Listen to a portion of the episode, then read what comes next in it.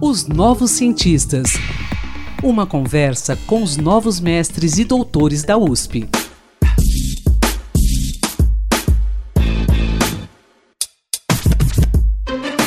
Bom dia, ouvintes da Rádio USP. Eu sou Antônio Carlos Quinto e estamos iniciando mais um podcast Os Novos Cientistas. Hoje vamos falar de um estudo de doutorado realizado na Faculdade de Ciências Farmacêuticas da USP, que teve como principal objetivo estimar pela primeira vez dados sobre a ingestão dos principais compostos bioativos pela população brasileira. E quem vai nos detalhar sobre esta pesquisa é a nutricionista Renata Alves Carnaúba. Ela é autora do estudo Estimativa da ingestão de compostos bioativos pela população brasileira, que teve a orientação do professor Franco Maria Lajolo. Bom dia, Renata, tudo bem? Seja bem-vinda aos Novos Cientistas. Oi, Antônio, bom dia. Muito obrigada pelo convite. Eu estou bem, e você? Todos bem, vamos lá então. No resumo do seu trabalho, é citado que o nível de ingestão de compostos bioativos pode estar associado a um risco de doenças crônicas. Você pode nos explicar esse mecanismo e o que são compostos bioativos, oh, Renata? Então, os compostos bioativos são componentes extranutricionais que estão presentes em pequenas quantidades nos alimentos de origem vegetal como por exemplo as frutas, hortaliças, cereais e feijões. E o que significa que eles são extranutricionais? Por exemplo, nos alimentos de uma forma geral, nós encontramos diversas vitaminas e minerais, como vitamina A, vitamina C, cálcio e magnésio. Esses são exemplos de nutrientes, compostos que são essenciais para a nossa saúde nós precisamos consumir esses nutrientes dentro, dentro de doses diárias já estabelecidas para que a nossa saúde não seja prejudicada. Já os compostos bioativos dos alimentos, como os carotenoides e compostos fenólicos, eles são extranutricionais, pois não são essenciais. Mas quando estão presentes na nossa alimentação em quantidades significativas e frequentes, exercem muitas ações benéficas. Elas são justificadas principalmente por duas ações: ação antioxidante e ação anti-inflamatória. Os compostos bioativos, por meio desses dois mecanismos principais, podem agir em vias específicas que estão associadas ao menor risco de muitas doenças crônicas, como hipertensão, diabetes, doenças neurodegenerativas e também alguns tipos de cânceres. No seu estudo, você estimou a ingestão de carotenoides, compostos fenólicos e glicosinolatos, ou seja, todos da classe dos compostos bioativos, né, que você acabou de explicar. Que alimentos concentram esses compostos aí? Você já falou alguns, né? Isso mesmo. Como você comentou, os carotenoides, compostos fenólicos e glicosinolatos são as classes de compostos bioativos mais comuns na nossa alimentação eles são encontrados nos alimentos de origem vegetal, como as frutas, hortaliças, cereais, leguminosas.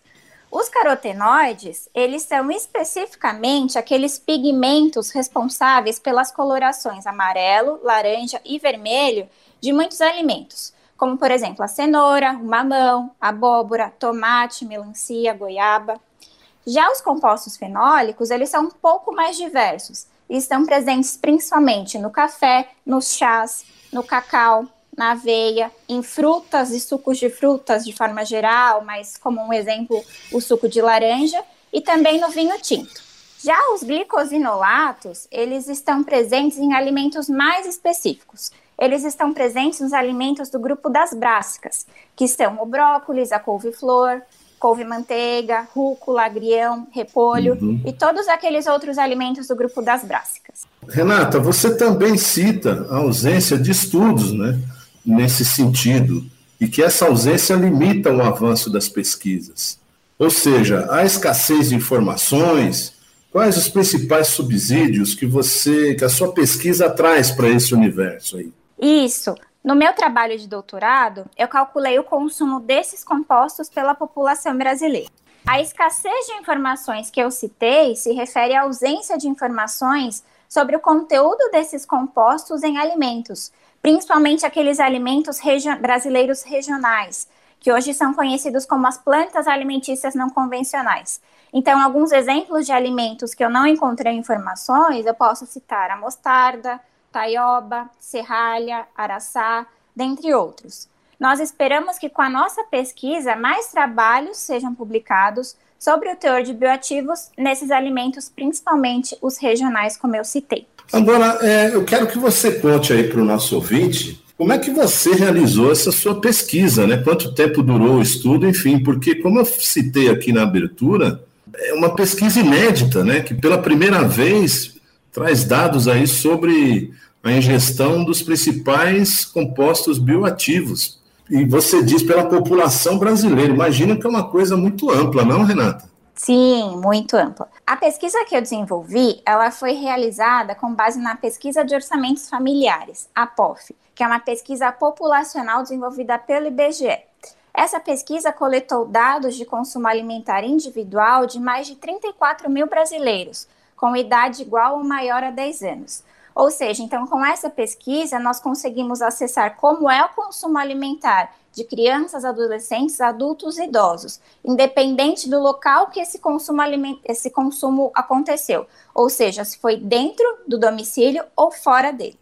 E os cálculos que eu fiz de estimativa do consumo de compostos bioativos foram feitos com esses dados. Então, foi possível estimar o consumo deles por crianças, adolescentes, adultos e idosos. Como está o consumo dos compostos bioativos pela população brasileira em relação a outros países? Você chegou a fazer algum comparativo? Bom, o consumo de compostos bioativos pelo brasileiro está entre os mais baixos já reportados. Isso acontece porque o consumo alimentar do brasileiro vem perdendo qualidade nos últimos anos. É encontrado, várias pesquisas já mostraram, que o brasileiro está reduzindo o consumo de frutas, hortaliças e alguns alimentos tradicionais, como arroz e feijão. E no lugar desses alimentos, tem aumentado o consumo de alimentos industrializados, os chamados ultraprocessados, que são ricos em açúcares e gorduras. Menos de 10% dos brasileiros consultados para essa pesquisa da POF e do IBGE consumiam a recomendação de 400 gramas por dia de frutas e hortaliças, essa recomendação da OMS para redução do risco de doenças crônicas. Só para fornecer um dado comparativo, o consumo de bioativos pelo brasileiro que eu encontrei é cerca de duas a três vezes menor do que o encontrado para populações europeias, como França, Reino Unido e Finlândia. Poxa, Renato, estamos comendo mal, é? Muito mal. Em relação aqui à América do Sul? Em relação à América do Sul, nós temos poucos dados. O que nós temos hoje é um estudo desenvolvido com mulheres do México, adultas, e o nosso consumo é também menor que o delas, é cerca de duas vezes menor. E o outro dado disponível é para crianças da Argentina, e nessa faixa etária o nosso consumo fica próximo. Mas comparando adultos e o estudo que nós temos para o México, o brasileiro ainda assim consome menos. Ok, Renato, eu quero agradecer pela sua participação aqui nos Novos Cientistas. Parabéns pelo seu estudo e que essa sua pesquisa ajude a mudar esse conceito futuramente, né? Eu quero te agradecer um bom dia para você. Parabéns pelo seu trabalho, ok? Muito obrigada, Antônio. Te agradeço pelo convite, pela oportunidade. Foi um prazer. Ok, um bom dia a todos e quinta-feira que vem tem mais. Pesquisador, se você quiser falar sobre seu estudo, sua pesquisa, envie-nos um e-mail para ouvinte@usp.br. Pesquisas e inovações uma conversa com os novos mestres e doutores da USP, os novos cientistas.